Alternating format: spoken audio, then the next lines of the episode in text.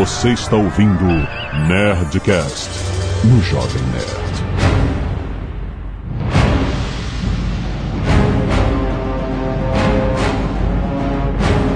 Landa, landa, landa, nerds! Aqui é Alexandre Antônio, Jovem Nerd, e um meteoro seria um fim digno. Aqui é o Caio Gomes e realidade virtual vai ser a nossa destruição.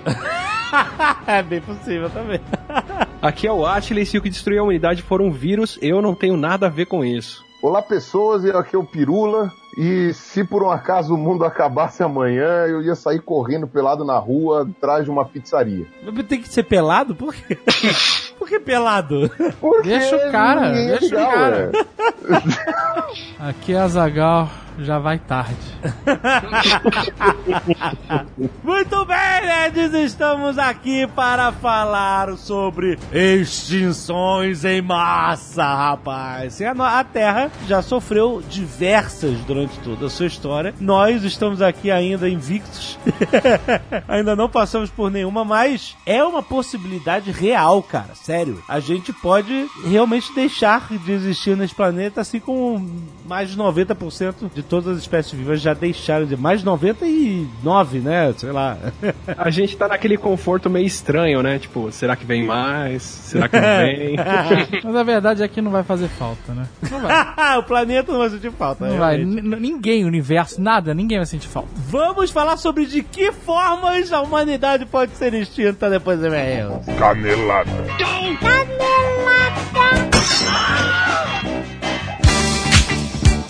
Muito bem, Zagal, vamos para mais uma semana de mês e caneladas do Nerdcast! Vamos. Lembrando, Azagal, que hoje é a primeira sexta-feira do mês e temos mais um episódio na sua timeline, rapaz! Que é o Nerd Tech trazido especialmente pela Alura aqui para o Nerdcast, onde nós discutimos sempre algo relacionado à tecnologia. Então, além desse Nerdcast, lembre-se, você tem um Nerdcast extra para escutar aí na sua timeline. E hoje nós vamos falar com o Paulo Silveira e o Sérgio Lopes da Alura, obviamente, sobre o passado e o futuro do ecossistema mobile, Azagal. Ó. É, cara, exatamente. Nós temos que nos atualizar sempre. A gente falou sobre Palm, BlackBerry, Android, iPhone, Windows Mobile, Azaghal. Olha aí. Falamos sobre o Windows Phone. E o que deve vir por aí também. Desde os chatbots até a realidade virtual tem muita coisa maneira. E claro que a gente comentou sobre o aplicativo do Jovem Nerd, Azagal, que está fazendo muito sucesso. Aliás, você pode escutar este Nerdcast, todos esses Nerdcasts, no aplicativo do Jovem Nerd e aproveitar as imagens, as imagens que a gente coloca. Sempre que tem uma imagem, se você está escutando pelo aplicativo, você ouve esse singelo som Exato. que indica que tem uma imagem. Às vezes, quando tem imagens muito próximas, a gente não fica metralhando o som, que é, É, um saco, né? Então, trocando, é. às vezes a gente toca o som, vai aparecer uma, duas, três imagens, dependendo do assunto, né? Então, Mas da maneira que quem estiver ouvindo o Nerdcast pelo aplicativo, levando em conta que a gente vai falar de um monte de velharia, vocês vão poder ver o Apple Newton, o Nokia, o Nokia Engage, outras raridades que a gente falou muito maneiro, vai tudo aparecer na tela do seu smartphone pelo aplicativo do Jovem Nerd, certo? E se você está ouvindo pelo aplicativo, você está ouvindo mais cedo. Ah, é verdade! Porque o Nerdcast e os Nerdcasts extras saem mais cedo Sim. se você escuta pelo aplicativo. Se você escuta por outros agregadores de podcasts ou pelo site, sai na hora normal. Exato. Porque nós fazemos isso para forçar você a baixar o aplicativo, é verdade. Não cobramos nada, mas uma pressionada. dá uma- pra- umas uma vantagens. vantagem. Uma, qual a vantagem? A vantagem é essa. Exatamente. Essas são as vantagens. São os perks, essa é palavra. Perks são os pervs. Lembrando que o Nerd Tech é trazido toda primeira sexta-feira do mês até o final do ano pela Alura, que é onde você estuda programação mobile, front-end, design, tudo relacionado à tecnologia sem sair de casa. Cursos online, que os caras têm mais de 50 cursos, é muita coisa, cara. E ouvintes do Nerdcast têm, obviamente, o desconto de 10% na Alura. Tradicionalmente, é só você entrar em alura.com.br barra promoção barra nerd que você vai ter os 10% de desconto no seu curso. Muito bom. Aliás, Azagal, a galera da Alura se empolgou tanto aqui com o Nerdtech que eles estão lançando o seu próprio podcast semanal, rapaz. O bichinho do podcast mordeu a galera do Ah, exatamente. Então, se você já gosta do conteúdo de tecnologia que eles trazem aqui, pode ouvir toda semana, porque aqui uma vez por mês, lá você ouvir toda semana um podcast focado em programação, design, startups e discutir esses assuntos de uma forma bem hardcore. É o podcast Hipsters. Ponto Tech. Muito bom. É bem pro Mar- Marco Gomes, né? Na jogada, Marco Gomes é hipster, gosta de tecnologia. Nossa. Nossa. Tá no ar, tem um link aí no post pra você conferir. Muito bom, cara. E Azagal, temos um recado muito bom da Nerd só para quem gosta de cozinhar.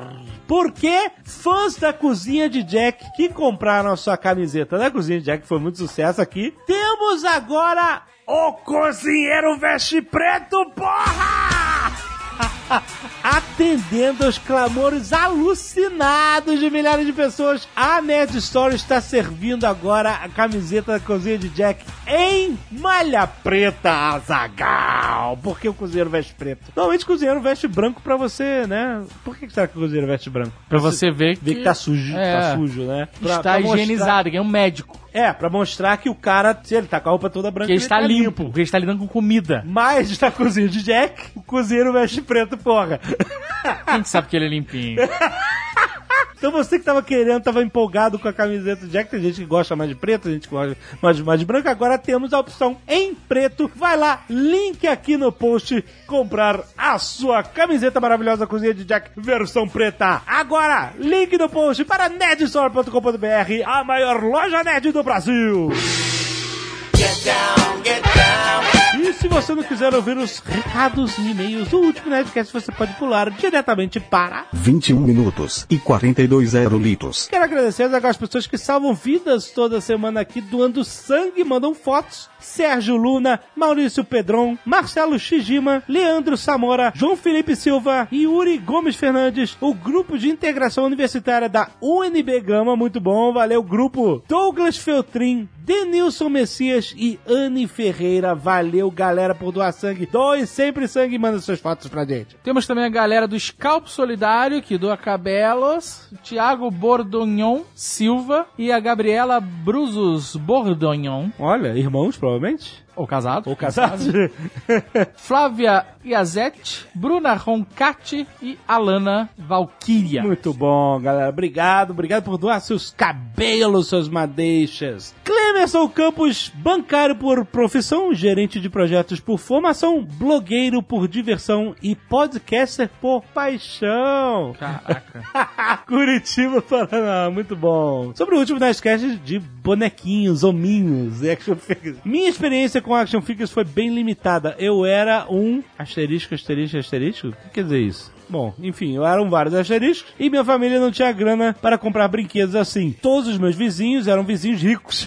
minha maior participação na questão dos brinquedos foi atrapalhar a vida do meu irmão mais velho, que, enquanto ele era sozinho, tinha diversos brinquedos de autorama, até um helicóptero que, segundo ele, voava. Essa, essa lenda desse helicóptero que voava, que, que não voava. O helicóptero dos anos 80 que voava, entre aspas, era o Action Man helicóptero. Na verdade, ele não voava, mas tinha mecanismo que girava lentamente as hélices. Talvez seja isso que o irado JP ficou falando, já que o Action Man era o nome americano do Falcon. E esse brinquedo, em específico, não teve o nome alterado para Falcon. Apesar das dificuldades do uso dos brinquedos dos outros, era legal e eu ajudava muito na brincadeira. Uma das coisas que eu adorava fazer era usar sacolas de supermercado como paraquedas, o que era infinitivamente mais efetivo que aqueles paraquedas vendidos com os Eu brinquedos. fiz isso também. Isso é verdade. Era muito melhor. Quando vocês falaram dos comerciais, achei que faltou complementar uma informação. Os G.I. Joe, Transformers e muitos outros brinquedos deram origem a desenhos. Era comum por parte da Hasbro encomendar esses desenhos para promover a propaganda dos brinquedos, é verdade. E essa prática ainda é de certa forma comum, sendo que diversos filmes, desenhos e videogames envolvem o raciocínio de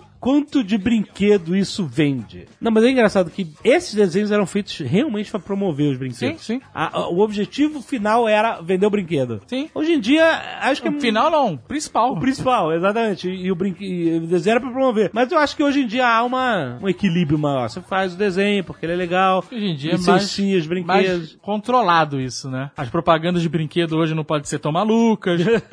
é, mas eu tenho visto bastante propaganda de brinquedo e, assim, é aquele negócio, propaganda de brinquedo, pra criança ficar maluca. é, mas antigamente, né? Não sei. Não sei. Não sei, também não importa. Maiara Vidal Garcia, 27 anos, assistente administrativo, Angra dos Reis, Rio de Janeiro. Fala, Nerd, já começa avisando que já perdi a conta de quantos e-mails já mandei. Oh, Olha finalmente, isso é muito bom. Venho aqui parabenizá-los pelo ótimo tema do 527, que com certeza despertou o saudosismo meu e de muitos outros, e outras nerds por aí. Inclusive, mulheres pediram a versão com brinquedos femininos. De feminino, né? Temos que fazer, com, certeza.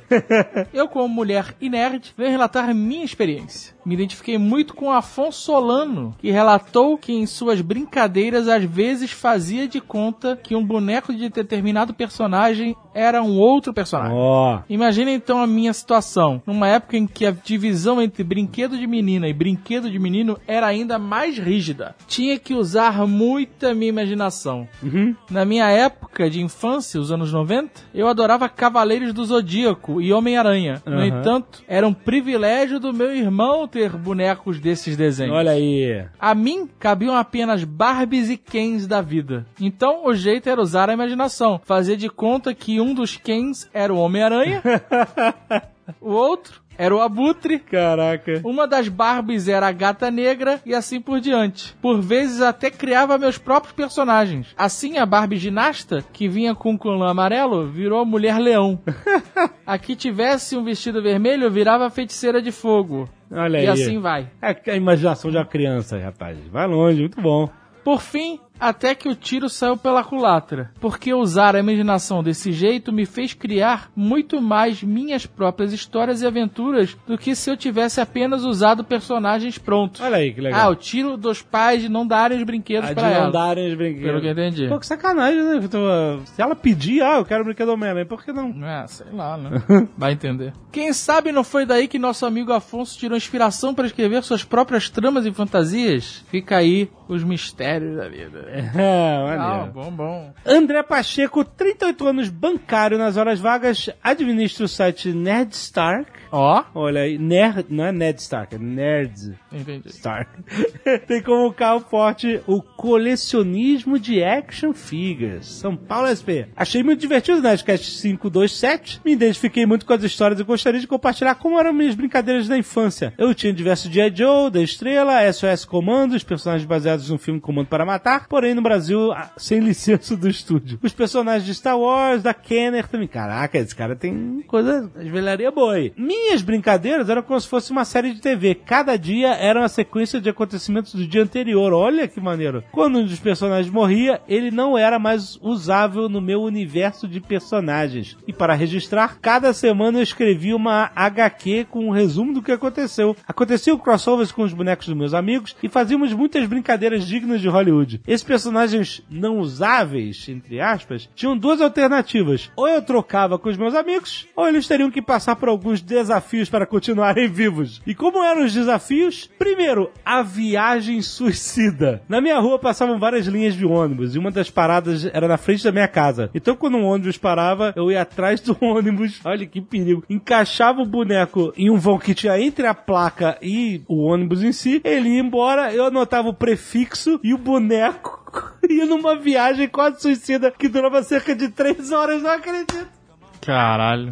Esperava o boneco voltar. Se o boneco estivesse no mesmo lugar na volta do ônibus, o seu personagem tinha direito de voltar dos mortos, cara. Parabéns pra criatividade, caraca. Que fantástico. Esse procedimento teve cerca de 90% de êxito. Mas certa vez um amigo meu me desafiou a colocar um cobre de aço no ônibus e eu, muito burro, coloquei. O que eu não esperava que, ao dobrar a esquina, alguns trombadinhas estariam esperando para sequestrar o cobre de aço. Amando desse meu amigo. Caraca, o amigo enrolou ele. Mandou os moleques roubar na. Que escroto, cara. Ele... Caraca, Que ele- absurdo.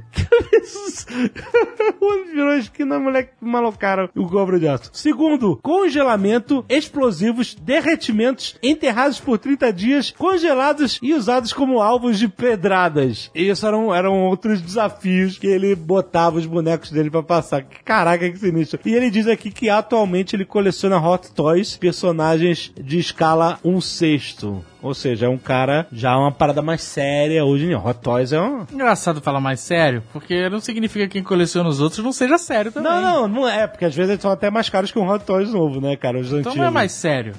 não, porque o Hot Toys é mais bonitinho, mais bem feitinho, né? Mas cara? o cara gosta, deixa o cara gostar. O matéria mesmo, ele gosta dos outros. É verdade, ele Os gosta dos articulados, toys. os action figures. Sim, e aí? é verdade. Deixa, deixa o cara, não tem certo nem errado. Não tem, não tô falando isso. Só tem o dinheiro gasto. É muito.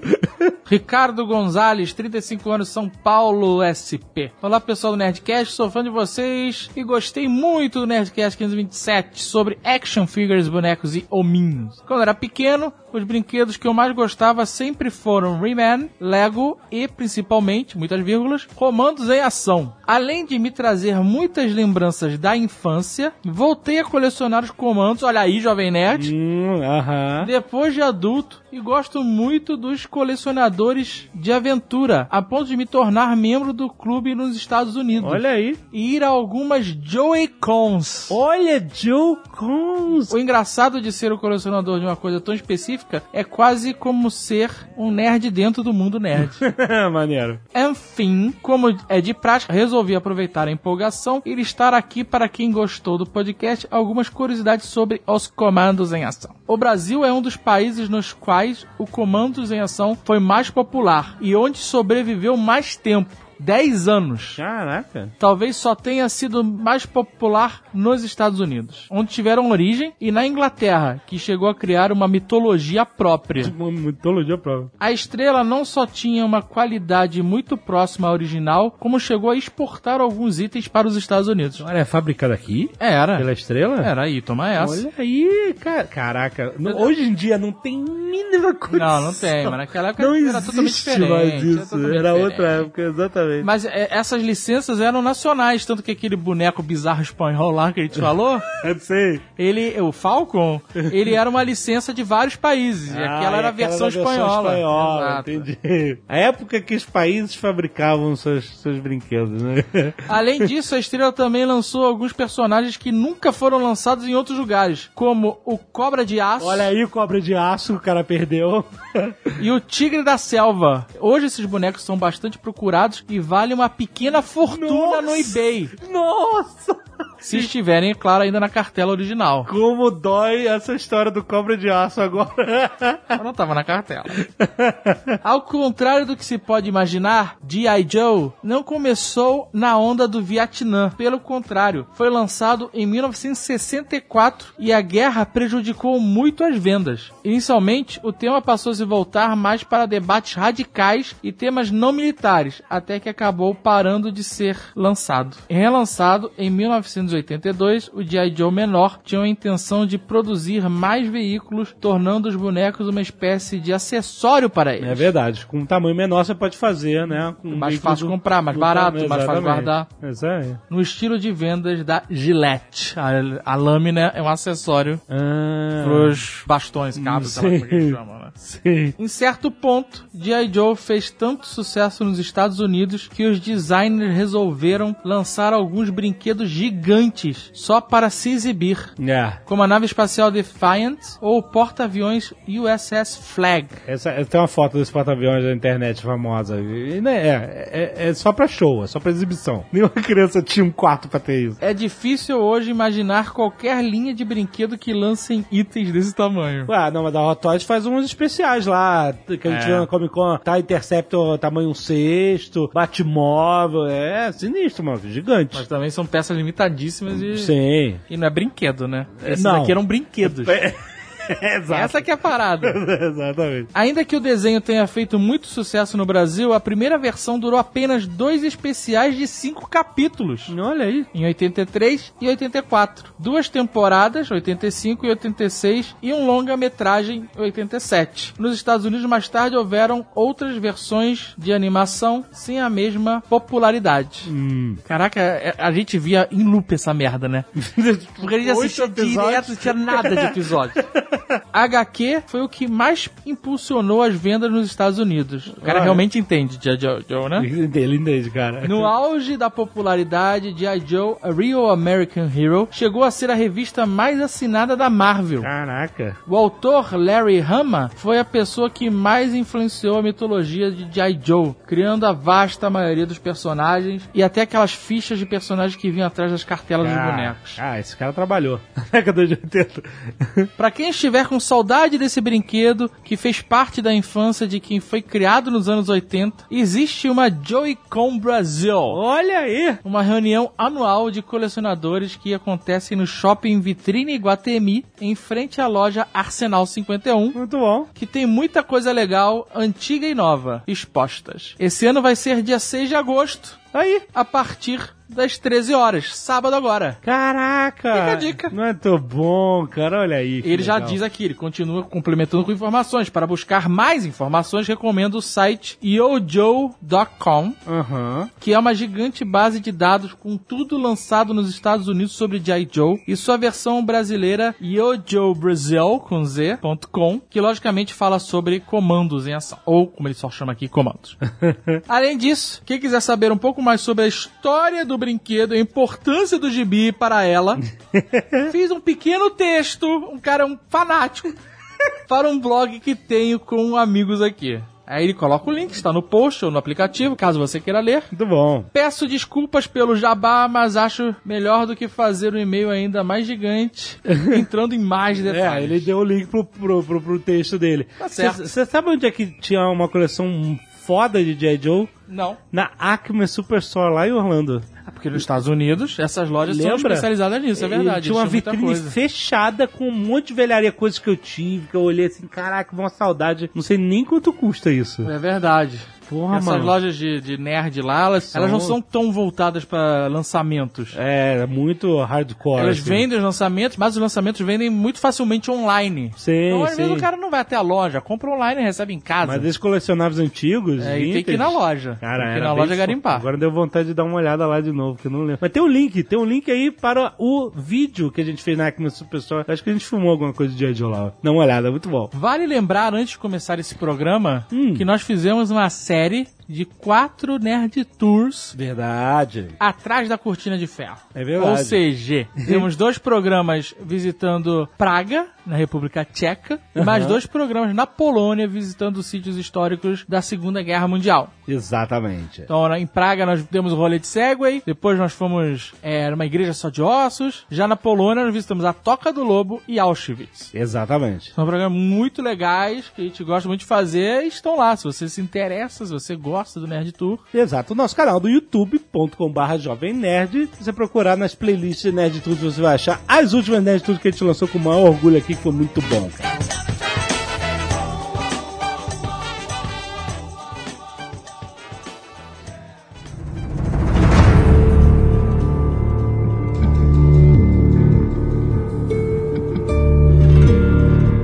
Primeira coisa que vem à cabeça da gente sempre é o meteoro, porque está a imagem é muito vívida, a gente aprende isso porque os dinossauros foi a última extinção em massa que a planeta Terra foi a última? Ou teve alguma outra depois? Não, né? Foi a última. Não, extinção em massa, que eu saiba, foi a última. Claro, a grande extinção em massa, né? Na verdade, você Tem teve que- uma série de menores extinções. Aham. Por exemplo, teve uma extinção um pouquinho menor, se não me engano, no final do Mioceno, que veio depois, né, da extinção dos dinossauros. E tem quem diga que nós estamos gerando a última, né? ia O falar, antropoceno, a gente né? tá em uma agora, né?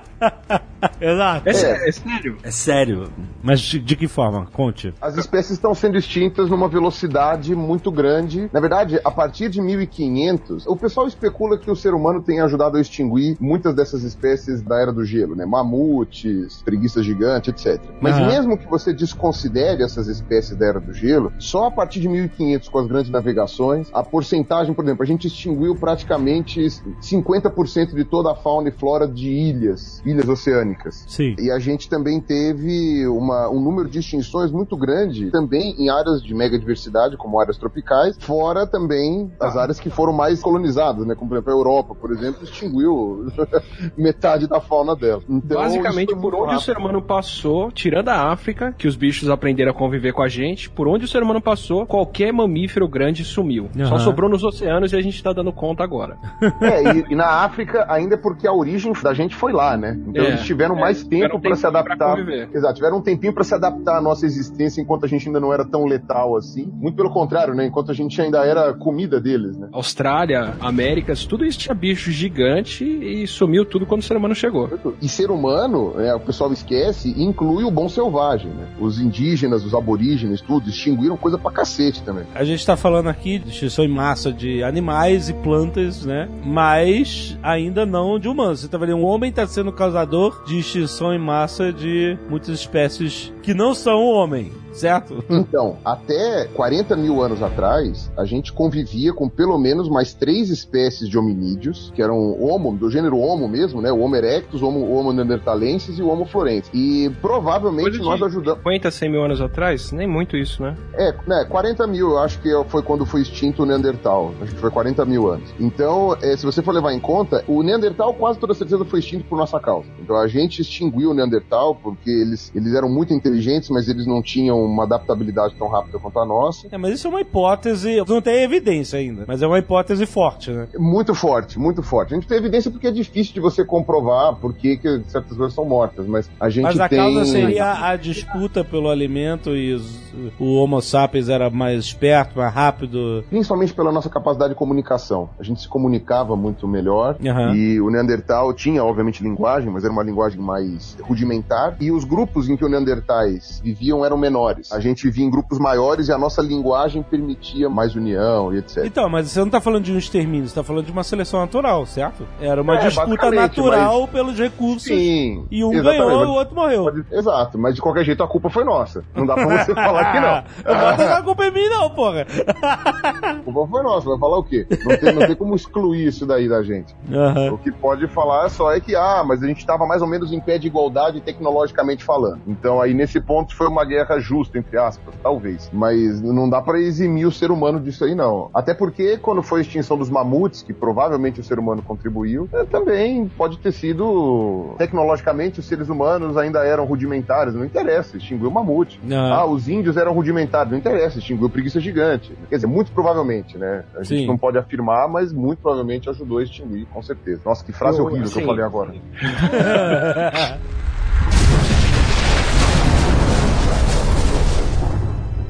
Pode parecer uma coisa meio tipo, ah, mas não foi nem tanto bicho quanto na época dos dinossauros ou coisa assim, mas que seja, sei lá, 10% das espécies só, que não seja metade ou 30%. Mas isso aconteceu em, sei lá, 10 mil anos. Qualquer extinção em massa dessas que a gente vê do passado, elas aconteciam na faixa de centenas de milhares ou milhões de anos, assim. Não era um evento que acontece rápido e some todo mundo. Isso foi ao Não. longo de milhões de anos. Depois você olha pra trás e fala, nossa, foi uma extinção gigante, né? É, levou um tempo. Mesmo a dos dinossauros, quanto foi o tempo que demorou pra ocorrer assim, a maior parte da extinção? Só para as pessoas terem uma noção. Varia bastante de estimativas para estimativas, mas porque assim, tem aquelas pessoas que acham que foi uma extinção muito violenta, principalmente aquelas que acham que o meteoro foi o principal causador, e tem aquelas que dizem que foi um pouquinho mais gradual. Mas de qualquer maneira, que tenha durado um milhão de anos, não, menos. Eles oscilam entre 100 mil anos e um milhão de anos durante a extinção. Mas 100 mil anos contando com o meteoro? Isso, contando com o meteoro. Caraca! sabe, não é uma coisa de uma hora pra outra. É, você tem que levar em conta que extinção não é de uma hora pra outra, né? Quando a gente tá falando de extinção em massa, é por tempo geológico, né? Então, é assim, você tem uma camada de deposição de sedimentos de um lado, que tem uma fauna determinada, e a camada logo acima não tem essa fauna. Então, agora, quanto tempo demorou pra depositar essa camada, sabe? Demorou no mínimo, no mínimo, sei lá, mil anos, dois mil anos, sabe? Não, não é uma coisa rápida. Mas e toda aquela história do meteoro causar atividades sísmicas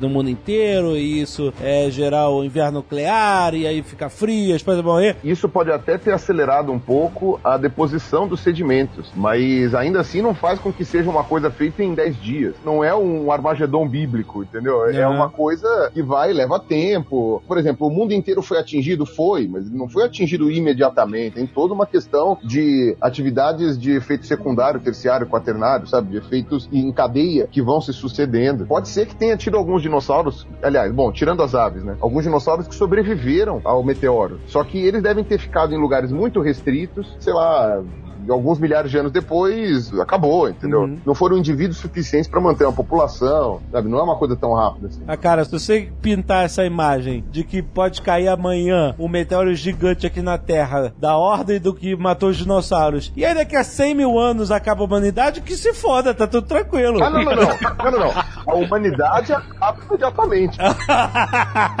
Por mais que a gente tenha a nossa tecnologia a nosso favor, a gente é bastante frágil. Se por um acaso a cair um meteoro e a gente não conseguir fazer nada, ainda assim, eu acho que a gente não vai ser extinto completamente com a queda do meteoro. Vai ser meio que Planet of Apes, assim, tá ligado? Vai sobrar ainda uma meia dúzia de bolsões humanos que vão. Talvez levar os 100 mil anos pra sumir. Talvez, é, 100 mil anos, não sei, mas vai levar um tempinho pra sumir. Talvez vão desenvolver outras maneiras de sobrevivência.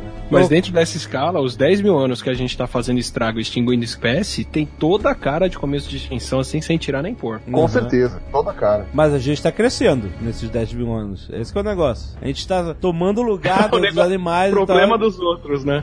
Não, mas isso tá acontecendo, não é? A humanidade está crescendo, É, é. se multiplicando. Outro dia eu li que estima-se que já nasceram 100 bilhões de humanos durante toda a história da humanidade. Louco, né? A gente tem o quê? O- 7 bilhões hoje vivos, né? É, convivendo simultaneamente é a época em que mais humanos conviveram. Mas na Mas- nossa história, mais ou menos 100 bilhões. Isso assim, levando em conta a história, assim, sendo muito conservativo. Porque Uhum. o pessoal faz essas contas geralmente de 70 mil anos pra cá. Em que a nossa espécie já existia. A origem do ser humano é mais ou menos 200 mil anos. Mas com 70 mil anos é que é considerado o ser humano com significação, né? Com, com simbolismo. Sim. né? Então eles fazem essa conta de 70 mil anos pra cá. Mais ou menos uns 100 bilhões de seres humanos. Na época que Battlestar Galáctica chegou. Exatamente. Quando você fala origem do ser humano de mais ou menos 200 mil anos, você diz é o Homo sapiens como nós conhecemos agora. Como somos nós agora, né? Isso, Homo sapiens agora do jeito que a gente conhece. Porque hominídeos e tal, a galera já tá 2, 3 Tem. milhões de anos andando por aí. Isso, não, tem uns 6 milhões de anos mais ou menos, 5, vai, já tem homicídio por aí.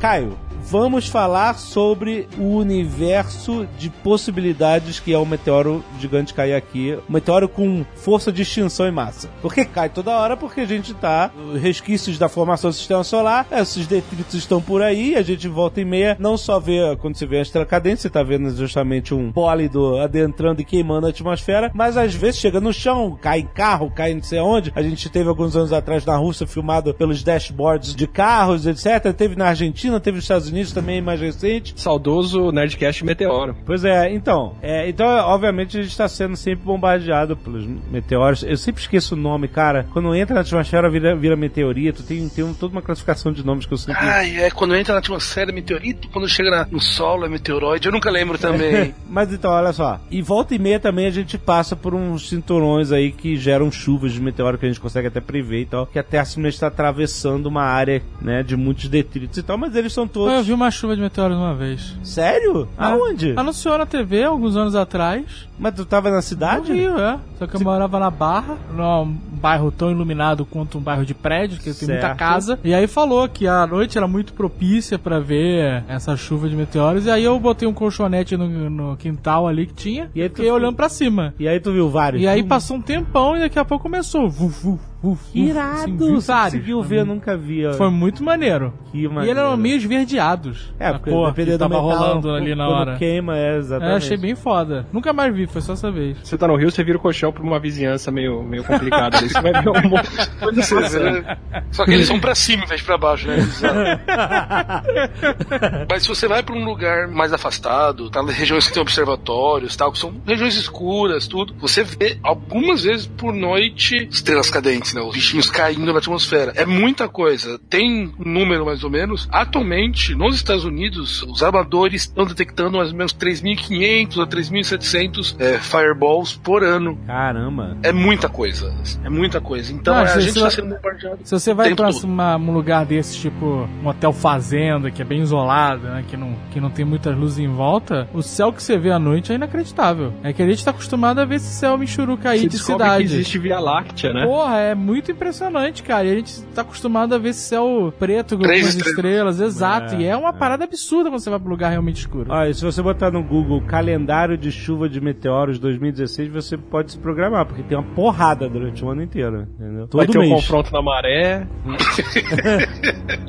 Que maldade. O que eu sei é o seguinte: eu sei que a gente deve agradecer muito a Júpiter e rezar toda noite por Júpiter, porque ele é o nosso ralo do Oceano Solar. Ele puxa Exatamente. muita coisa pra ele e tira muitos detritos de órbitas perigosas. Isso quer dizer que os antigos romanos estavam certos? A religião deles estava certa? Júpiter era o todo-poderoso. Júpiter era que tão salvava a nossa poderoso, vida. exatamente. Ah, bom saber, é. Pois Nos é. protegendo lá no céu. Destruíram Roma por isso eles estavam certos. Óbvio, pelo tamanho do planeta, ele ó, exerce uma interferência gravitacional pra qualquer coisa que passa perto dele. E que também pode servir pra jogar algo pro nosso lado também, né? Nunca se sabe. Ele teve o fator de limpar o sistema solar interior desses pedaços que tinham. Porque quando o sistema solar foi formado, era uma nuvem, né? Uma, de partículas, de pedras, e começaram a se aglutinar. Uma, uma porrada delas aglutinou, formou o Sol, e maiores foram formando os planetas. E ficou aquela região suja. É, fim de teve obra é sempre assim, né? Fim de obra, exatamente.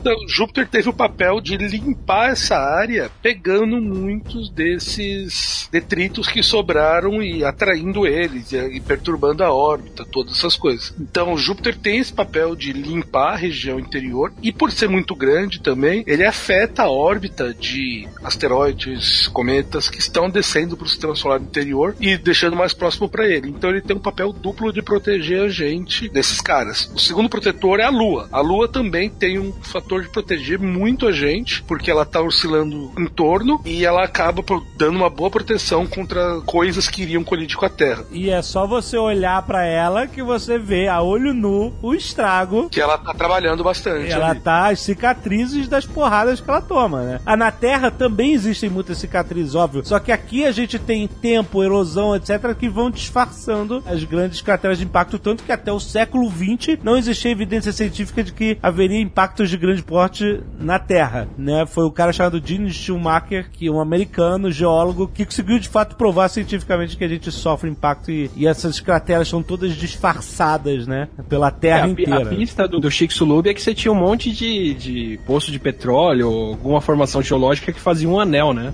Sim, o que sim, esse anel gigante aqui Exato, compactado? exatamente. Aí mas eu pergunto, mas aquela mega cratera que tem no deserto do Arizona, lá nos Estados Unidos, pô, o que que eles falavam? Eh, eh, Tinha gente que dizia que aquilo podia ser um- uma atividade vulcânica antiga, etc. Nem aí eles conseguiam provar, mas Já, de fato... tinha depois- galera que argumentava que de repente o vulcão lançou uma pedra, alguma coisa assim, por isso que exato. caiu. Mas de fato agora hoje tudo é comprovado. né? Os impactos existem, eles são perigosos, eles podem acontecer a qualquer momento. Volta e meia tem notícia de algum meteoro aí que passou gigante, gigante, não, não gigante, mas tipo assim, um, um porte médio pra fazer um estrago e a NASA reporta, ah, então, isso é um meteoro de sei lá quanto por quanto, e aí ele acabou de passar. E a gente só viu depois que ele passou. Isso pode ter um mirando você aí dentro do ônibus.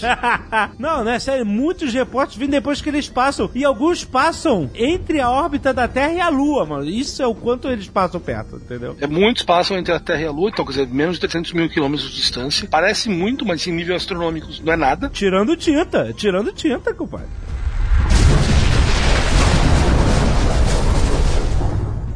Só para dar um número, pra gente poder entender o quantos asteroides tem em torno da gente, a gente tem um grupo de asteroides que a gente chama de asteroides near Earth, é próximos à Terra. É um grupo de asteroides que a, que a, que a gente tem uma noção, a gente tenta monitorar eles, e existe uma estimativa atualmente de 14 mil asteroides próximos à Terra. Então seria uma distância muito próxima que orbitam é, em torno da Terra o tempo todo. E desses 14 mil, mais ou menos mil tem mais de um quilômetro de diâmetro. Deixa eu traduzir para termos leigos. A gente tem um monte de asteroides que estão numa distância desconfortável já, Aham. e já tem muito asteroide com tamanho cagaço, é isso? E desses que estão numa distância desconfortável, já tem uma boa quantidade ali, então ó, uns 15%, que são do tamanho que já dá pra fazer um estrago grande em qualquer lugar que ele cair. É porque um Então, ônibus, é- se cair, já faz um estrago grande, né? É, então, e um ônibus tem o quê? 20 metros no máximo. Então, eu tô falando aqui de asteroides de um quilômetro. Então, já está falando já de como se fossem explosões muito grandes de bombas nucleares. A gente até fez umas contas sobre isso no Nerdologia, não lembro qual, que a gente mostrou quais seriam os tamanhos possíveis do impacto dos asteroides. Então, isso mostra que não é uma situação confortável. A gente está sendo bombardeado o tempo todo e existem caras muito grandes que estão em torno da gente. Então, o cinturão próximo da Terra, a gente sabe de asteroides de até 32 quilômetros. É, só pra ter uma noção, o asteroide dos dinossauros estima-se que ele tinha mais ou menos 10 quilômetros de diâmetro. Então, um de 30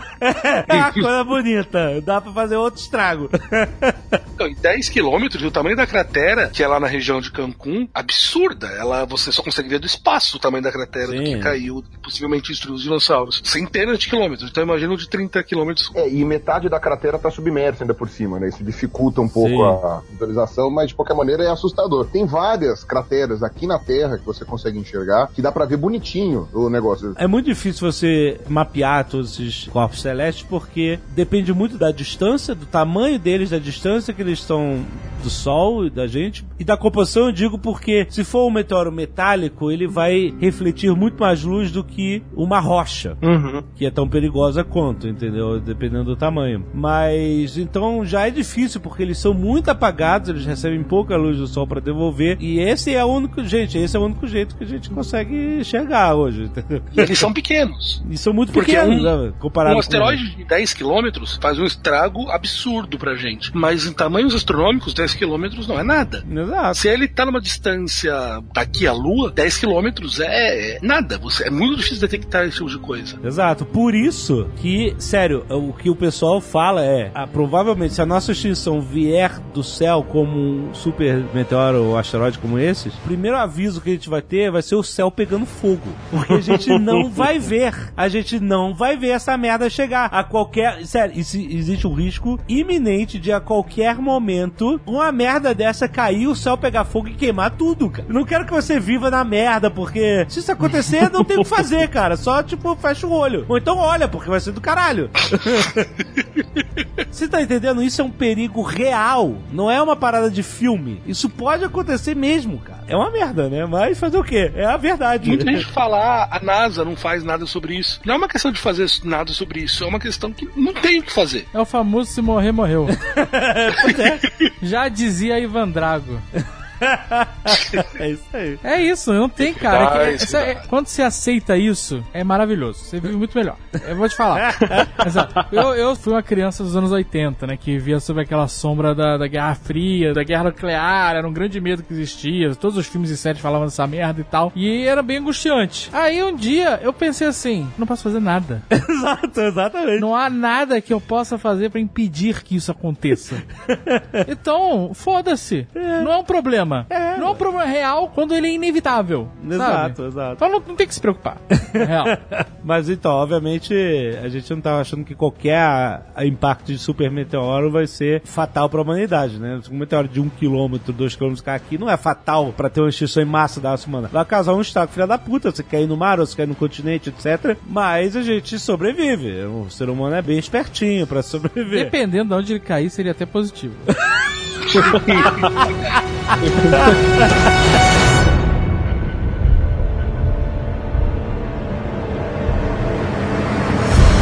Explosões solares, atividade solar. A gente sofre com ventos solares quando o Sol entra. O Sol tem um ciclo de atividade intensa de 11, 11 anos, mais ou menos. E a gente sofre aí umas explosões que carregam a nossa atmosfera. Se você ver aqueles vídeos da NASA mostrando o solar flare, você vai ter certeza que é o Sol mandando um Hadouken pra cá. É, é exatamente. Só procurar solar flare, você vai ver exatamente o que a gente tá falando. Praticamente um Kamehameha. Sim, praticamente. É, exato. É bizarro, né? É bizarro porque são uns arcos de fogo, né? Que é do tamanho de centenas de planetas terras, né?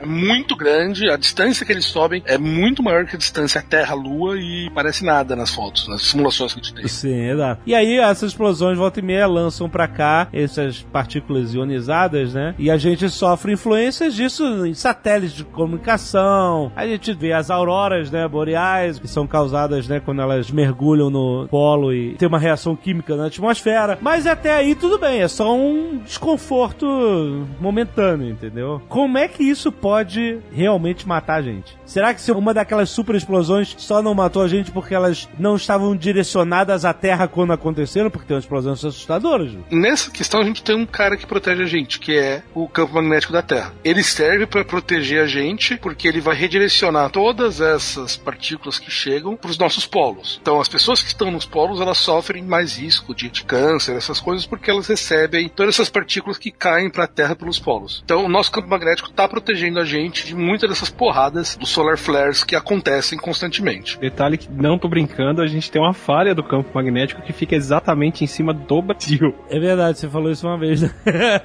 Como pode ter uma falha do campo magnético? Qual é essa porra? Ah, a obra não saiu a tempo. A gente Tinha que ser o Brasil pra zoar o campo magnético. Não tem como tá. acontecer em outro lugar, né? Tinha que ser no Brasil. Um primeiro risco que a gente tem é todas essas partículas que são redirecionadas para os polos norte e sul, elas ionizam a atmosfera. Elas têm todo o trabalho de fazer a nossa atmosfera parar de ser transparente para ondas de rádio. Então você tem todo um efeito na comunicação que ocorre quando isso está acontecendo, esses solar flares. Mas satélites na alta atmosfera são atacados e acabam sendo desligados ou algum mesmo danificados por esse tipo de evento. Aham. Então, um muito grande poderia ter todo um efeito tecnológico de destruir todas as comunicações em órbita. Acabar com o GPS, por exemplo. Acabar com o GPS, exatamente. E a gente já tem casos, porque isso que ele faz, ele bate na alta atmosfera, elas acabam soltando partículas que acabam gerando como se fosse um IMP naquela região, Electromagnetic Pulse. Então você pode ser que regiões próximas à zona de impacto do solar flare possam ter a eletricidade desligada, ficar sem luz, todas essas coisas. Ele não Então, tinha aquele um- efeito de induzir corrente nos fios de telégrafo? Sim, também pode ser me- a mesma coisa, né? Porque ele vai ser um campo eletromagnético que vai acabar interagindo no- nos condutores, que vai passar energia, que pode sobrecarregar, pode dar curto e pode desligar o- todos esses equipamentos elétricos. Um solar flare muito grande poderia ser suficiente para poder basicamente desligar toda a nossa capacidade elétrica, eletrônica do mundo, voltar por um- algum tempo a não ser mais uma sociedade moderna, ser uma sociedade antiga. Então Perdeu não seria WhatsApp. perdeu o WhatsApp, perdeu o Telegram, Não, perdeu cara, não é só isso. Ô, Caio, mas peraí, mas por quanto tempo isso seria capaz? É porque eu acredito que não é uma desativação perpétua, ou é? Então, a questão é o dano que a gente vai ser. Se for um dano que vai ser suficiente para criar um MP que não danifique as coisas, a gente poderia fazer as coisas funcionarem, como aconteceu em algumas cidades do Canadá que já tiveram, já aconteceram de terem as torres de energia desligadas, e eles vão lá e consertam isso. Mas se for um, um efeito muito, muito grande, um dano muito grande, a gente poderia realmente estar danificando de maneira física os equipamentos. Imagina que todos os equipamentos elétricos do planeta estariam destruídos. Mas a gente reconstrói isso. Demora um tempo, mas a gente reconstrói. É, só que daí você tá contando que uma boa parte da nossa estrutura moderna hoje em dia está nos computadores. Não, fornecimento de água, fornecimento de uma série de coisas. a- O pessoal da UTI vai morrer. Mas, assim, a humanidade como unidade, eu acho que consegue re- reconstruir pelo menos a parte dos danos. A tecnologia ainda tá aí, né? O problema não é só quando você destrói a tecnologia. Quando você destrói a tecnologia e também aquelas pessoas detentoras do saber dela. Porque aí não tem quem traga ela de volta, Concordo. Ali, esse não seria um risco direto às pessoas. Mas, um outro risco muito grande que a gente tem, a gente sabe que o campo magnético da Terra, ele é cíclico. Ele tem ciclos onde ele se inverte. Então, atualmente, o Polo Norte está para uma região e o Polo Sul está para outra, né? Como chamamos de Norte-Sul. E de milhões ou milhares e milhares de anos, eles se invertem. Eles trocam o Norte para o lugar do Sul e o Sul para o Norte. E essa inversão, ela ocorre, demora algum tempo para ocorrer, não é instantânea. Pode demorar até algumas dezenas de anos ou alguns séculos moléculas mesmo para ocorrer essa inversão. Se nesse momento a gente tem um solar flare muito poderoso, toda a nossa proteção vinda do campo eletromagnético não acontece mais e a gente vai ser atingido diretamente por toda essa quantidade de partículas altamente ionizadas. E Aí- algo me diz que a gente não vai virar o Quarteto Fantástico. Exatamente. Algo me diz que o câncer aumentaria um pouquinho. Me diz aí, como é que seria o mundo durante uma inversão de polos magnéticos? Seria isso? A gente não pode sair de casa sem estar vestido a roupa blindada de, de nuclear, essas porras? Esse é o mundo que teria, teria que viver? Ou é extinção mesmo? Pô, tu não vai morrer. Não, a Terra já passou por vários procedimentos de inversão de polo magnético e todo mundo sobreviveu muito bem. Eu não sei se isso seria tão ruim assim, não sei quais seriam as consequências. É, que aí você teria que ser um efeito duplo. A inversão mais uma super explosão. A gente sabe que ocorrem super explosões, mas no momento que se está tendo uma dessas inversões, ocorreu uma super explosão que seria o efeito destruidor. Isso já é mais raro de acontecer. Eu não sei se já aconteceu previamente de ter alguma destruição causada por esses dois efeitos ocorrendo simultaneamente. Não tem como saber por enquanto. A gente sabe quando que aconteceram, pelo menos boa parte das inversões de polo magnético na história geológica da Terra. Mas se foram associados com extinções em massa, eu acho que não necessariamente. Pode ter sido, talvez, mas acho que eu não sei, eu não me lembro disso. O Fábio Abud escreveu uma situação muito terrível, protocolo Blue Hand zumbis, em que existem algumas situações que seriam piores do que uma epidemia zumbi, que é terremoto mais epidemia zumbi. E outra seria terremoto mais epidemia zumbi mais inversão dos polos magnéticos. seria uma merda inacreditável. Não, se somar tudo isso, eu acho que por muito menos já mata todo mundo. E aí, se você botar isso, mais um solar flare, fudeu. Aí chama logo o meteoro e fecha a conta, né? Ai, caraca. Aí, mata os zumbis, pelo menos. Aí você vai querer o meteoro. Exato, por favor. Eu quero meteoro agora, amigo. Eu quero esse meteoro agora. Tem gente muito pior que zumbi por aí.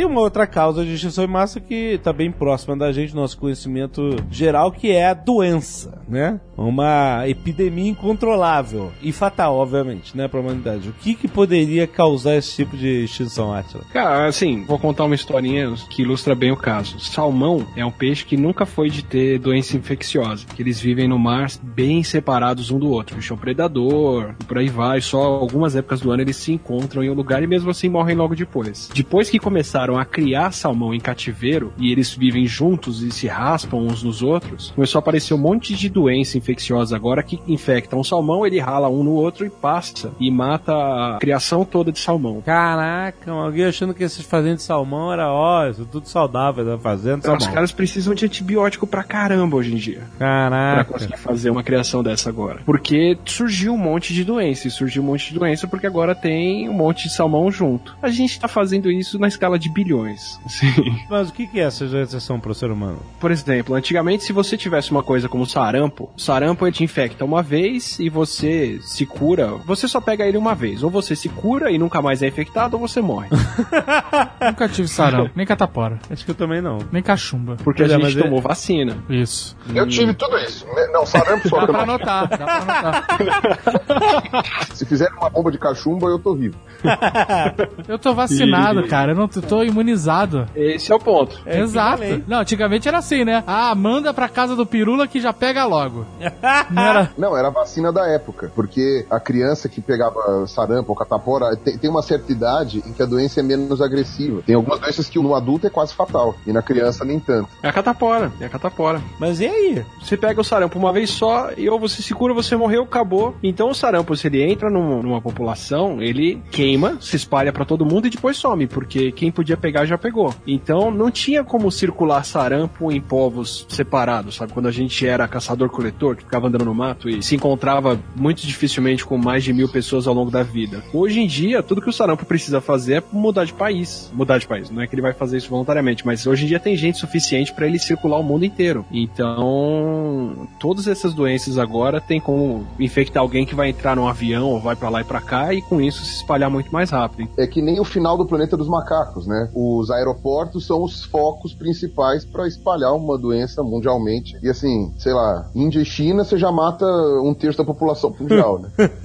é foda, é sinistro. Não só por causa do tanto de gente, mas por causa da circulação, assim. Eu já contei para vocês o que aconteceu com a SARS. Acho que sim, mas fala aí. Um professor do interior da China que foi para Hong Kong, para um congresso de medicina, e ele foi doente, ele passou mal no hotel, acho que é Metrópolis o nome do hotel que ele ficou hospedado. Passou mal, vomitou no corredor do hotel e foi internado no hospital, acabou morrendo depois. Quem tava naquele andar, teve nove pessoas que pegaram voo nos dias seguintes e foi para a gente no Canadá, no Vietnã e um monte de lugar, assim. Gente que tava só no mesmo andar que ele no hotel. Mas tava contaminada? Tava. De alguma forma o vírus se espalhou pelo ar ali, o pessoal pegou, foi contaminado porque o cara passou mal no andar e foram doentes pros respectivos países, assim. Se não fosse uma doença que dá sintoma antes dela ser contagiosa, a gente tinha SARS comendo solto até hoje. Caraca. Mas tem alguma doença que a gente já conhece que seja potencial se não for cuidada, se não for parada? A gripe. A gripe? A gripe. Cara, a gripe, tranquilo. A gripe aviária ou qualquer forma nova de gripe que se espalhar, porque ela primeiro infecta e depois você tem os sintomas e ela espalha muito bem pelo ar. Para te dar um exemplo, o ebola agora, que aconteceu na África, ele matava um terço dos infectados. Mesmo assim, ele matou 36 mil pessoas. A gripe mata isso por ano já. Gripe normal? Gripe normal, gripe comum. Caraca, cara. Com vacina e com tudo. Ela mata mais do que isso, porque ela infecta muita gente. A gripe espanhola matou 100 milhões de pessoas. Nossa. É estimado entre 50 e 100 milhões, mas é no mínimo é coisa do dobro da Primeira Guerra, ou mais do que a Primeira e a Segunda Guerra somadas, se você somar quem morreu na guerra e de fome depois. Aham. É esse volume de gente, só que ela só matava coisa de 3% dos infectados, ou não chegava a 10%. É porque ela basicamente infectou o mundo inteiro.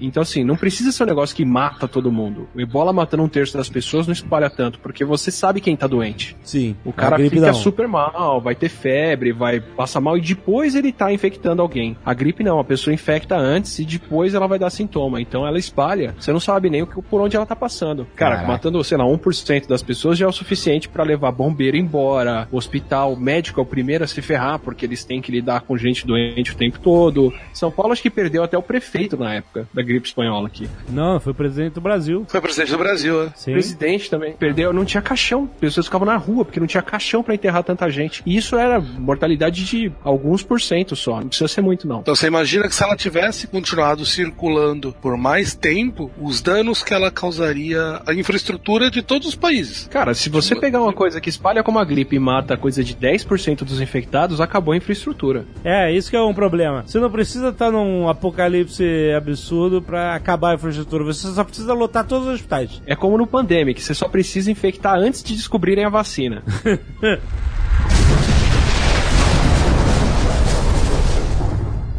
Por exemplo, a SARS era uma variação da gripe, mas que veio da onde? Então, a SARS, ela não é bem parecida com a gripe, não. Tem um outro vírus respiratório parecido com ela que chama coronavírus. Mas é, a SARS em si veio de morcego. Passou de morcego para um bichinho chamado civeta, que os chineses criam para comer no interior do país. E dos cozinheiros de civeta e criadores passou para as pessoas. Mas é isso, passou, simplesmente passou, sabe? Não aconteceu nada num evento catastrófico pra isso acontecer. Simplesmente um dia passou e aí o negócio foi se alastrando, é isso? É isso, é, é mais ou menos o que precisa, porque a gente tá em contato com tanto bicho novo hoje em dia, em tanta frente, com tanta gente junta, que qualquer doença tem a chance de espalhar, sabe? Que seja pouco, mas o HIV. Várias vezes se imagina que algum caçador foi lá, caçou um chimpanzé e ele preparando a carne do chimpanzé, ele pegava um vírus. Deve ser, é uma- é coisa meio comum, assim, mas você até 1920 não tinha cidades e pessoas e prostituição e uma série de outras coisas que deixam o vírus se espalhar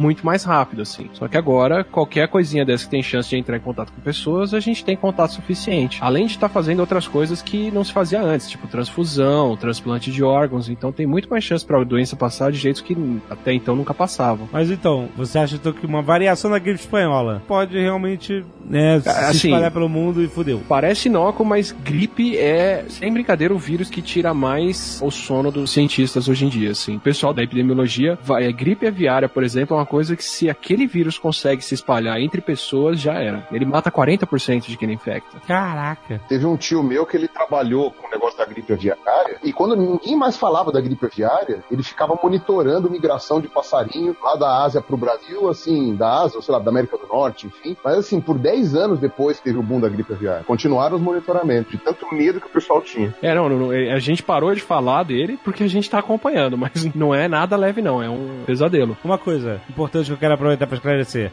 Frio não dá gripe. o frio não faz você ficar gripado. Andar de pé descalço não vai te fazer pegar um vírus. A gripe, ela vem por causa de um vírus. A gripe é um vírus. É um vírus. o frio não é vírus. Gripe é vírus. Frio não vírus. Se tiver sem camisa, no frio, tomando aquele sereno e tal, e não tiver vírus no ar, você não vai ficar gripado. Tem gente que tem alergia ao frio, e aí fica com o nariz escorrendo e tal, não sei o quê, e não é uma gripe, mas é uma alergia que existe também. Mas a gripe, de fato, te derruba, é fudido com febre, caralho e tal. Você só pega porque você pegou a porra de um vírus. Não é porque tá frio. O negócio de estar frio é porque eles falam assim, quando tá frio as pessoas ficam mais em lugares fechados e tal, mais aglomerados. Então isso facilita transmissão em grande escala do vírus. Não por causa do frio. Você ficou gripado porque você deu a mão pro cara que tava gripado e espirrou na mão. Exato, não porque você pegou frio. rapaz. Não é por causa do frio, entendeu? Fala uma coisa então, vocês, sabe bichões. Por que é que sempre que eu tomo chuva, eu fico gripado? Pode ser uma alergia ao frio, aquele negócio que existe. Um sintoma. Alergia ao frio. É, tem isso, não tem, Atila? Não, não, não. Tô falando gripado mesmo. Tô falando gripado. Então, não é porque é chuva, tu pegou o vírus, cara. Tu tava com o vírus. Não, eu peguei o vírus, mas será que o vírus estava aqui, perto de mim, mas ele não estava conseguindo passar a barreira do meu sistema imunológico e quando eu peguei a chuva? O sistema É, imunológico caiu, né? é, isso é uma possibilidade. A gripe em si, o que acontece é que no frio, o vírus dura mais tempo no ar, principalmente no ar seco. Ó. Que é o que é mais comum no frio. Então, sei lá, ao invés dele durar dois dias no ar, ele passa a durar dois dias. Duas horas no ar, ele passa a durar dois dias. E as pessoas estão em mais lugar no fechado, né? Sem circulação. Então a chance de você ter contato com ele é muito maior. Mas não é negócio, ai, tá com o peito, tá com as costas de fora. não pode ficar com as costas de fora no frio. Não va- vai pegar gripe. Não é isso que vai pegar gripe, porra. É outra parada. Eu molhei o pé na chuva, tô com gripe, cara.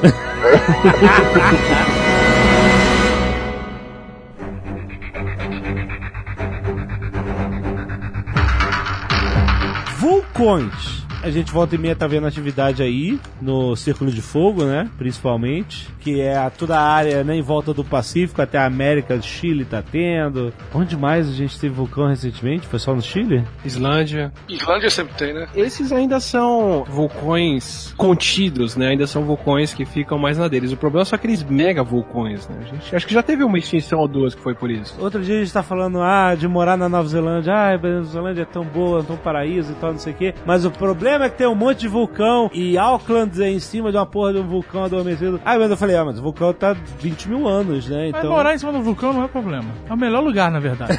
É, né? é, se explodir, foda-se. É um segundo. tu olha pro copo d'água tremendo e já era. pois é. Bola de fogo obliterada. É Maravilhoso. O problema é morar perto do vulcão. É, exatamente. Eu Tô olhando aquele vulcão de longe, É. aí vou ver o- aquela onda de fluxo piroplástico vindo na minha direção. Aí não. Aí errou. Aí Ah, errou. é, se quer morar perto do vulcão, mora dentro. Mora na boca do vulcão, dá na espoleta. Sabe quando estourar, tu vai embora junto. Pompeia, né?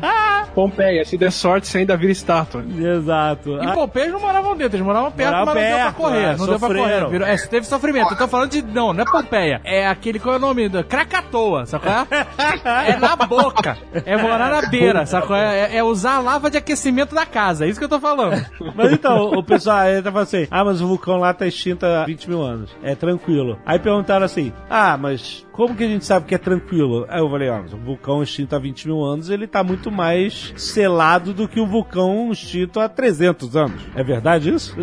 o de 20 mil pode simplesmente é: cheguei! Pensando em escala geológica, acho que 20 mil não é muito tempo, não. Não, ok, não é, não é muito tempo, mas é melhor que 300, ou um que tá ativo ainda. Porque o negócio é o seguinte, basicamente uma erupção vulcânica, o que que é? Erupções vulcânicas e terremotos têm tudo a ver uma coisa com a outra, né? São derivados do mesmo fenômeno. Exato. Então, o que acontece? Tem uma placa tectônica tentando se acomodar ali, tá? Uma exceção notável é o Havaí, né? Que fica no meio da placa e ainda assim tem uma atividade vulcânica muito grande, mas é porque ali tem fenômenos peculiares. Mas geralmente é encontro de placa. Então Sim. esses países tipo Japão, a Itália, eles estão no encontro de três placas tectônicas. Então eles estão lá pra se fuder. Onde tem encontro de placa, você vê um monte de atividade vulcânica e terremoto. É, então, mas é isso que eu tô falando. Geralmente, quando é um encontro de duas placas, já é uma, uma temeridade, que nem é o Chile. Como no Chile, né? Exatamente. Agora, na Itália e no Japão, é um encontro de três placas. O Japão pegou o pacote combo, ele leva quatro, não é? É, Eu não lembro agora se são quatro, mas eu sei que tem um biquinho de encontro no meio, entre ele do norte e ele do sul. Ali tem um biquinho de um, de um monte de placa junto. Lá. Jogando Jockey Pô as placas, assim. Aí o que acontece? Você tem essa questão dos terremotos. O terremoto é uma mera acomodação da placa e o vulcão é o extravasamento de líquido, de rocha líquida, né, do subterrâneo, que vai ter que sair por algum lugar. O vulcão é como se fosse uma espinha do planeta. Exato, então ele vai procurar um caminho pra liberar a pressão, um caminho mais fácil, né? Mais fácil, o caminho mais fácil, o caminho que tá gerando menos resistência. Então é mais ou menos que nem você pegar um saco plástico cheio de água, fazer um furinho e espremer. Então, Você sabe pra onde vai sair aquela água. O vulcão vai procurar o caminho por onde ele vai conseguir. Muitas modificações, acomodamentos de magma, por exemplo, são internos, não chegam até a superfície da Terra. Mas você chega a ver a atividade só saindo cinzas e etc, saindo da boca, mas não tem atividade de lava, né? Os vulcões só peidam, né? Exatamente. chega, a coisa não sai mesmo. Mas eu acredito que sim. Bom, eu não sou vulcanólogo, mas eu acho que tem coerência, sim. É que vulcões ativos há menos tempo estejam com o selinho mais frágil, né? E que se a lava tiver que escapar por algum canto, ela vai. Não é que ela vai preferir, né? É o fluxo normal do líquido, né? O líquido vai forçar onde ele puder, vai arrebentar, a probabilidade de arrebentar onde tá mais seco há menos tempo, né? É maior. Mas assim, não dá pra confiar muito nisso, não, porque é aquilo que o Atila falou: 20 mil anos.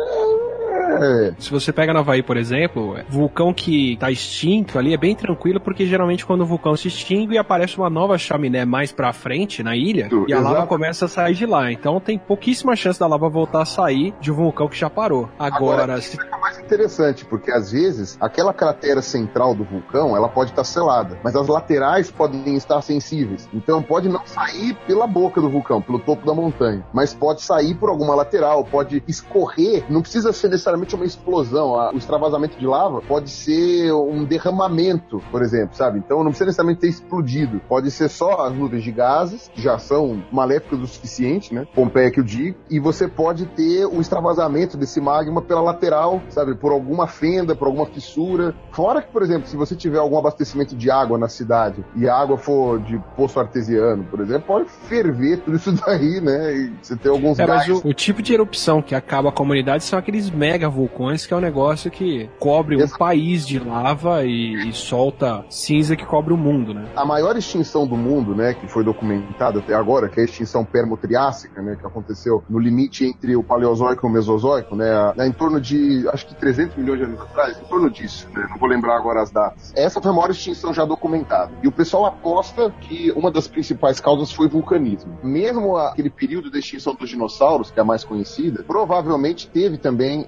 um evento vulcânico onde hoje é a Índia, né, na época estava no meio do Oceano Índico, né, mas provavelmente também gerou, na Rússia também teve uma série de erupções vulcânicas. Tudo isso aí pode ter ajudado a mudar as coisas, né? Não é que morre ali quem tá na boca do vulcão, morre o mundo inteiro, né? Um exemplo muito interessante, eu não vou lembrar agora qual foi o vulcão que explodiu. Eu sei que foi na Indonésia, pode até dar para procurar aí na internet para colocar a informação, mas foi mais ou menos na metade do século XIX, em que a Europa, durante um ano, foi na Indonésia explodiu, e na Europa, durante um ano, não teve verão. Foi quando a Mary Shelley escreveu Frankenstein, que a galera se reuniu lá naquela. O Lord Byron juntou todo mundo numa casa de verão para fazer, sei lá, altas putarias. E aí não teve putarias porque não teve verão. Ficou todo mundo com frio, embrulhadinho. Mas, ah, então vamos escrever história de terror. Nessa reunião nasceu os primórdios da história de vampiros, os primórdios das histórias de lobisomem e o Frankenstein. A humanidade quase foi extinta 70 mil anos atrás com a explosão de um vulcão na Indonésia. O nome do vulcão é bem engraçado, que é o vulcão Toba.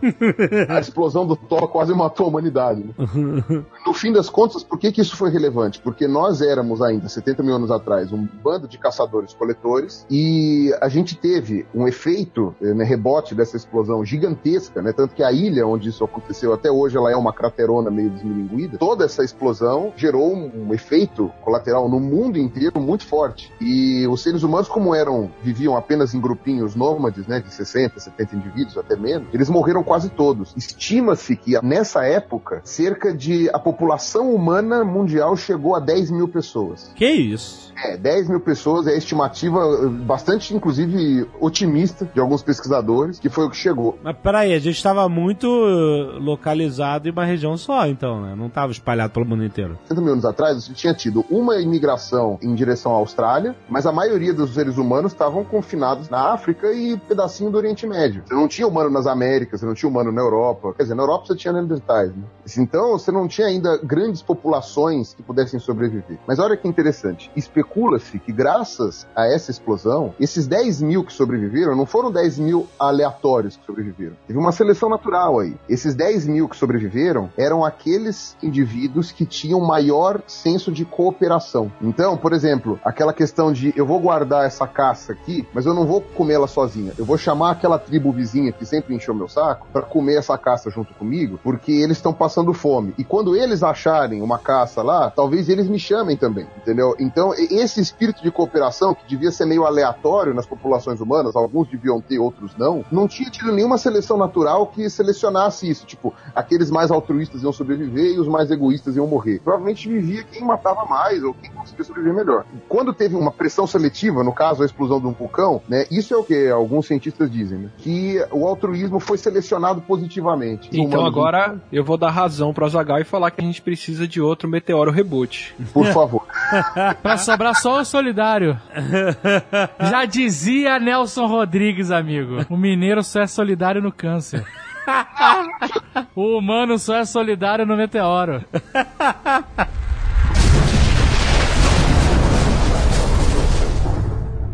O que que causa esses super vulcões? É simplesmente acomodação, mais uma coisa que a gente não pode prever, nem o meteoro? Provavelmente não vai acontecer de uma hora para outra, uma explosão de um supervulcão assim. Provavelmente isso vai ser antecedido por uma série de tremores de terra, né, terremotos muito violentos, explosões de pequenos vulcões antes disso, né, alguma coisa assim. Então, provavelmente não vai ser algo tão drástico. Isso daí não acontece de uma hora para outra, né? Por exemplo, quando a Índia encostou na Ásia, a placa da Índia encostou na Ásia, formando os Himalaias, aquilo gerou uma quantidade de explosões vulcânicas gigantesca. Afinal de contas, são duas placas tectônicas, dois continentes se juntando. Mas isso não acontece do dia para noite, né? Isso seria uma coisa visível. Para formar um mega vulcão, provavelmente a gente teria vários indícios de que isso estaria acontecendo muito tempo antes. Mas não é diferente do que gera os outros vulcões, assim. Pelo menos nunca se levantou nada tipo, ah, é essa a causa. O que causa outros vulcões pode causar esse tipo de supervulcão também. Uma erupção absurda dessa foi o que separou o Brasil da África também. A gente teve região do tamanho de quase o estado de São Paulo inteira coberta de lava enquanto estava se separando. Aí depende. Você tem, por exemplo, o derramamento do Serra Geral, que separa, inclusive, o Cretáceo Inferior. Putz, o do Serra Geral era basicamente, não, não foi nem do tamanho do estado de São Paulo. Todo o estado de São Paulo virou um, um poço de lava. né? Todo o estado de São Paulo, Triângulo Mineiro, Paraná, etc. Né? Os derramamentos do Serra Geral. Mas então, por exemplo, falha de San Andreas e aí tem uma outra falha grande ali perto de Vancouver, mas que é na mesma reta ali, da costa oeste dos Estados Unidos. Os caras têm um terremoto que eles chamam de The Big One, que eles estão esperando que vai acontecer em algum momento e vai destruir toda aquela porra ali. Isso poderia ser um, um indício de super explosões, de super erupções vulcânicas? Olha, pode não ser uma super explosão vulcânica. Pode acontecer, claro, né? Aí também é aquilo, né? Eu tô chutando, como eu falei, eu não sou vulcanólogo. Mas, pelo que eu sei, eu acho que não necessariamente vai ser uma mega explosão, sabe? Com muitos. Claro, vai ter, talvez, erupções vulcânicas, e às vezes podem nem ser ali as erupções vulcânicas. Por exemplo, se você tá tendo eh, um terremoto, um mega terremoto, na falha de San Andreas, separando a Califórnia do continente, pode ser que as explosões vulcânicas aconteçam do outro lado da placa, sabe? Que é pra compensar exatamente isso, entendeu? Tipo, tá tendo uma quebra de um lado, pode ser que a espinha estoure do outro, entendeu? Então pode ser que aí, sei lá, o Japão de novo tenha tenha seus problemas. É foda, é foda. É possível que nem aconteça ali, entendeu? Que nem fique restrito ali. Começa a ter terremoto em San Andreas e estoura um vulcão na Costa Rica. X, sabe? Tipo, eu acho que dá. É. Claro, eu acredito que o pessoal que trabalha com sismologia tenha dados de previsibilidade mais ou menos, mas você tem que ter bons aparelhos no mundo inteiro para fazer essa medição pra gente ter uma noção global. Né? Para qualquer um desses, o Brasil acho que é um dos últimos lugares a ter qualquer atividade de vulcão, né, hoje em dia. O Brasil tá no meio da placa e é uma placa muito antiga e razoavelmente estável, porque é uma placa grossa. A gente tem, inclusive graças a esses derramamentos todos do Seca Geral, tem todos os terrenos cristalinos da Serra do Mar, da, da, da coisa, tem uma cacetada de proteções que a gente tem, entre aspas, né, que formam um centro de placa bastante estável. A borda da nossa placa tá ou no Chile, para oeste, né, e aí problema dos chilenos, ou tá a leste no centro do Atlântico, né. Então a probabilidade, assim, terremoto até a gente tem, né, alguns a gente até registra, mas erupção vulcânica é muito difícil que a lava ache uma fenda por aqui para escorrer. Ela vai procurar as bordas e as bordas estão ali, né? É Chile num canto, sei lá, Peru, e no outro canto é o meio do oceano, né? É, Zagal, você tem que mudar para Nova Zelândia. Tô nessa vibe. quero morar onde sai o geyser. Aham. Aham. É ali que eu quero. Cheirinho de ovo. Eu quero morar lá em Rotorua. Cheirinho de ovo podre, né? Ah, se acostuma.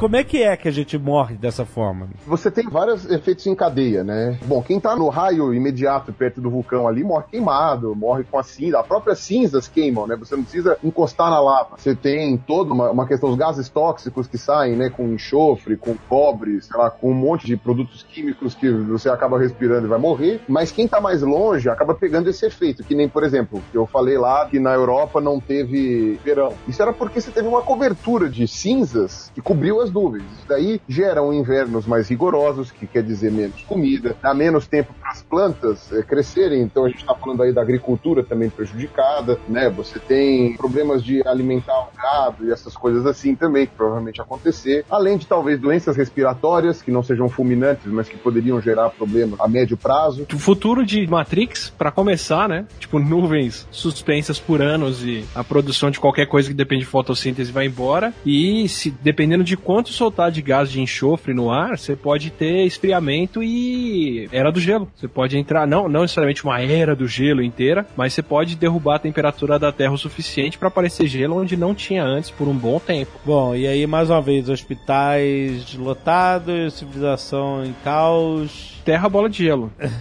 Isso são ciclos que podem acontecer mesmo. Se você tiver uma erupção muito extensa, você pode ter enxofre acumulado no ar o suficiente para refletir de volta para o universo a luz solar e a temperatura que caiu o suficiente para a gente congelar por um bom tempo. Mas o que é congelar? Qual é a temperatura? Depende do lugar. Rio de Janeiro é 18 graus. Não, é congelar é você ter o hemisfério norte inteiro ser um icebergzão. Caraca. Aquele filme Um Dia Depois de Amanhã, né? É, eu sei, é. Eu falei do hemisfério norte porque foi o que estava congelado na última era do gelo. Mas por nada especial, assim. O hemisfério sul, perto da, da Antártida também. É porque lá você tem bem mais continente encostando mais perto do Polo Norte ah, do que tá, aqui embaixo. Tá, tá, entendi. Okay. Mas o planeta congelado, ele é estável. Tipo, a neve é branca, ela reflete mais a luz do sol e ela não se esquenta. Você precisa de outro vulcão liberando gás carbônico para acabar com um ciclo desse de bola de gelo. Assim. Caraca, então a gente ia ter que despertar outros vulcões? É, um negócio dessa linha, porque. Ah, calma aí, não, não. A gente pode fazer fábricas. é, né? Produzam carro como nunca. Tira os filtros. Liguem os ar-condicionados e passem desodorante. Criar um efeito estufa gigantesco pra derreter essa merda toda. É Futurama, né? Vamos ter que fazer uma pilha de lixo. Olha aí, cara. É, mas é porque é estável mesmo, assim. A Terra já passou por algumas fases de bola de gelo no passado e, e durou coisa de milhões de anos, assim, não é? Qualquer coisa que dure milhões de anos na conjectura atual é acabou. acabou pra gente, né? e isso só com o que o vulcão pode liberar. O que parece ter liberado a gente de eventos desses no passado foi mais vulcão soltando gás carbônico. Então, nada liberou a gente. A Terra ela tava bem no frio e no calor. A gente não tava liberado.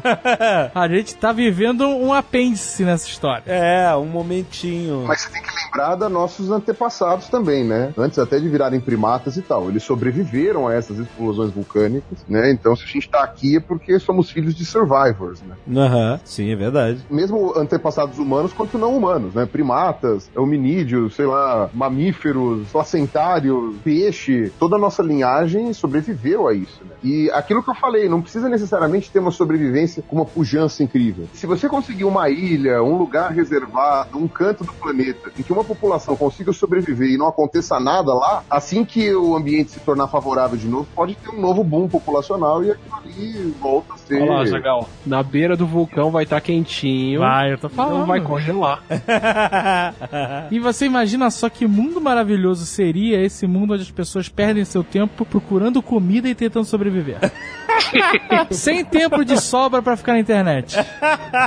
Sem caixa de comentários, né? Nossa. Então, as pessoas vão começar a gastar suas energias com coisas úteis. Vai ter suas vantagens. Por outro lado, não vai ter temporada final de Game of Thrones. É meio preocupante. É porque o inverno vai ter chegado.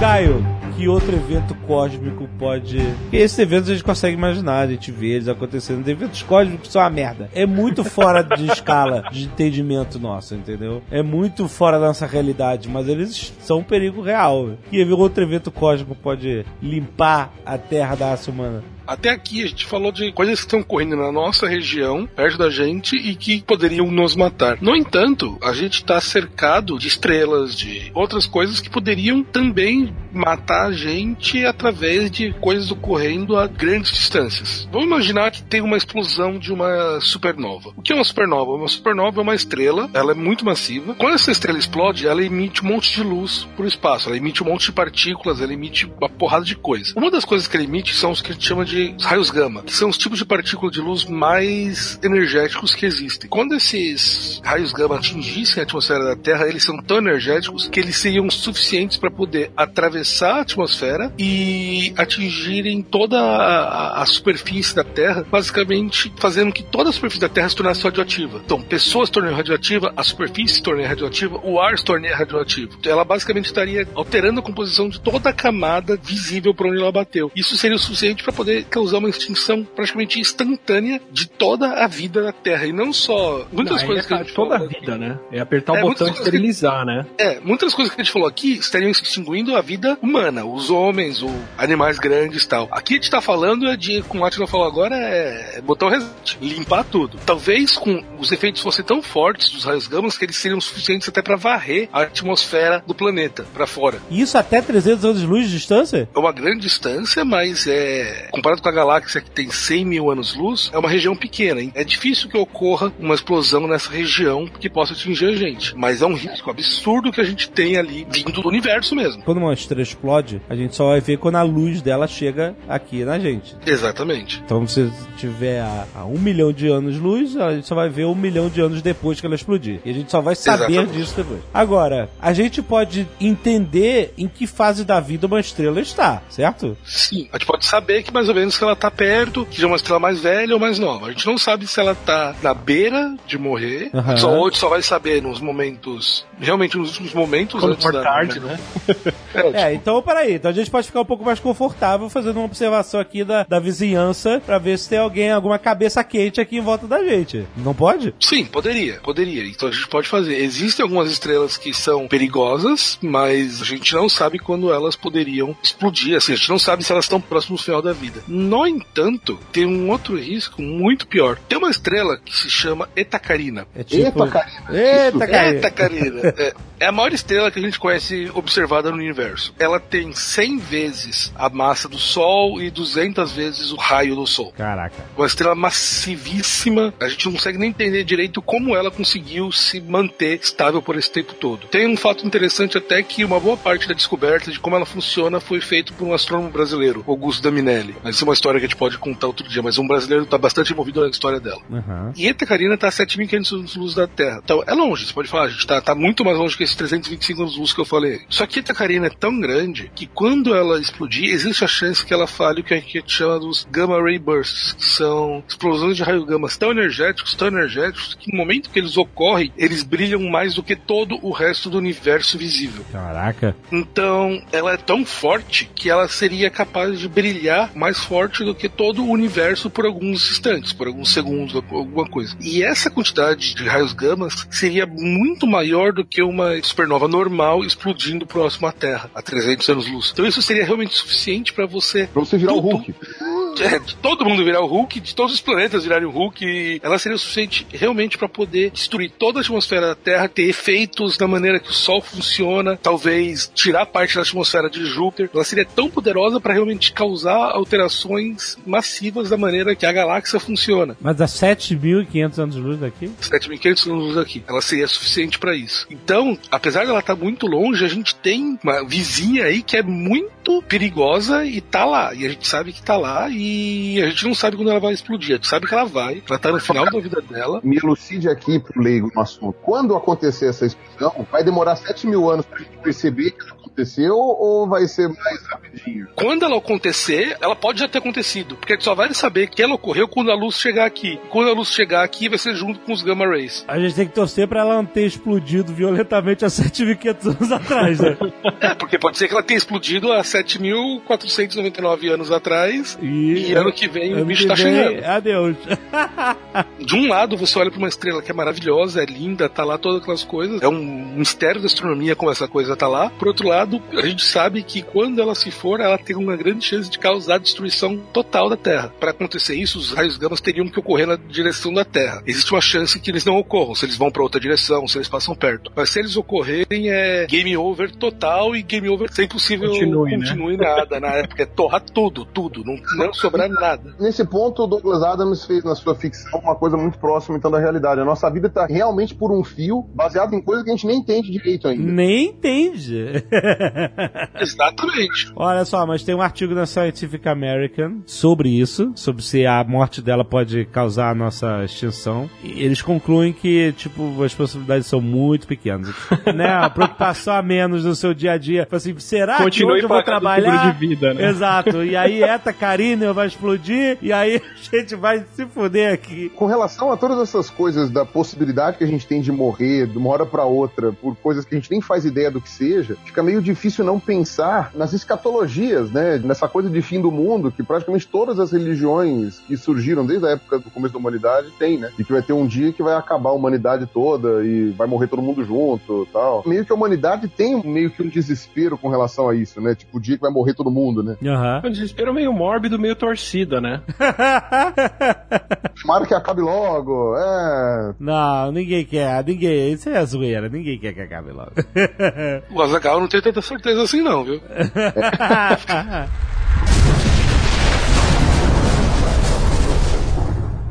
Para os fãs de Star Trek, sempre foi uma brincadeira dizer que o holodeck seria o fim da humanidade. Mas é o equivalente, entendeu? A única coisa que os caras não estão de óculos, mas é uma, é uma realidade virtual. Vocês acham que isso vai acabar, de fato, com o seres humanos mesmo? Eu acho que não, viu? Acho que vai preservar, na verdade. Porque, olha só, as pessoas, o ser humano, ele não sabe conviver em sociedade. Não sabe. Nunca soube e nunca vai aprender. É a verdade. Desde sempre. Pega aí, tempos imemoriais. É sempre uma merda quem tem mais dinheiro, mais recursos recurso, mais força, é. arrebentando quem não tem nada. É isso, desde sempre. É, isso aí. É sempre quem acha que tá certo, batendo em quem ele acha que tá errado. Sim. Não sabe. É uma merda. A gente vê isso na internet todo dia, a gente vê isso na rua, as pessoas não pedem licença, não dão bom dia. É uma merda. O holodeck, você cria a sua própria sociedade. Olha aí. E você não convive mais com as pessoas. É maravilhoso, Fecha cara. a porta de casa, a pizza passa por baixo, acabou. Exato, você só trabalha em holodeck, entendeu? Você não tem mais, você não tem mais o convívio social. É muito bom. Cara, eu acho perfeito. o, o, meu holodeck não teria quase ninguém na simulação. Tem um negócio também que eu queria comentar, que foi na última Campus Party, não a última, a penúltima, minta, 2015 que me mostraram que era o pornô 3D, velho. Quando isso daí tiver disponível em larga escala para todo mundo, velho. Por exemplo, o Japão já extinguiu. O Japão vai ligar o Tentacle Simulator e acabou.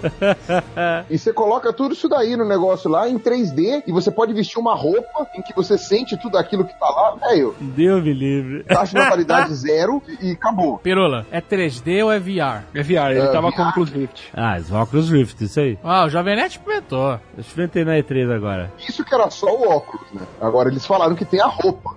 Tem sensação Deus. tátil na mão, no pé, no bilau, tudo. Aí, cara. Que nojo essa roupa, hein? Quem lava? A pergunta que fica é: quem lava?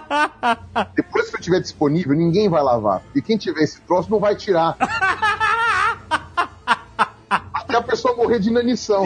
Aí quando ela morrer de inanição, acabou. Aí encara junto com a pessoa. Você já incinera com a roupa, né? Até os coveiros e pessoas que trabalham nos crematórios também terem acesso ao seu VR de pornô. Aí ninguém trabalha, ninguém é enterrado, ninguém é cremado, nada. Porque ninguém vai sair da. Não, eu tenho, eu tenho certeza que quando lançarem um VR pornô tal, os alienígenas vão chegar e encontrar um monte de gente travada na máquina. Só no cachorrinho, né? O pessoal só naquele movimento pélvico. Os aliens, vai ser o Harley Shake Galáctico.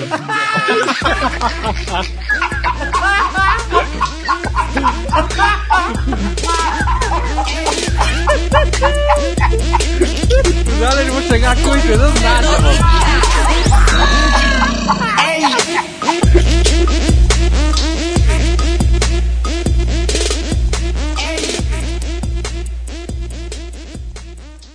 Este Nerdcast foi editado por Radiofobia, podcast e multimídia.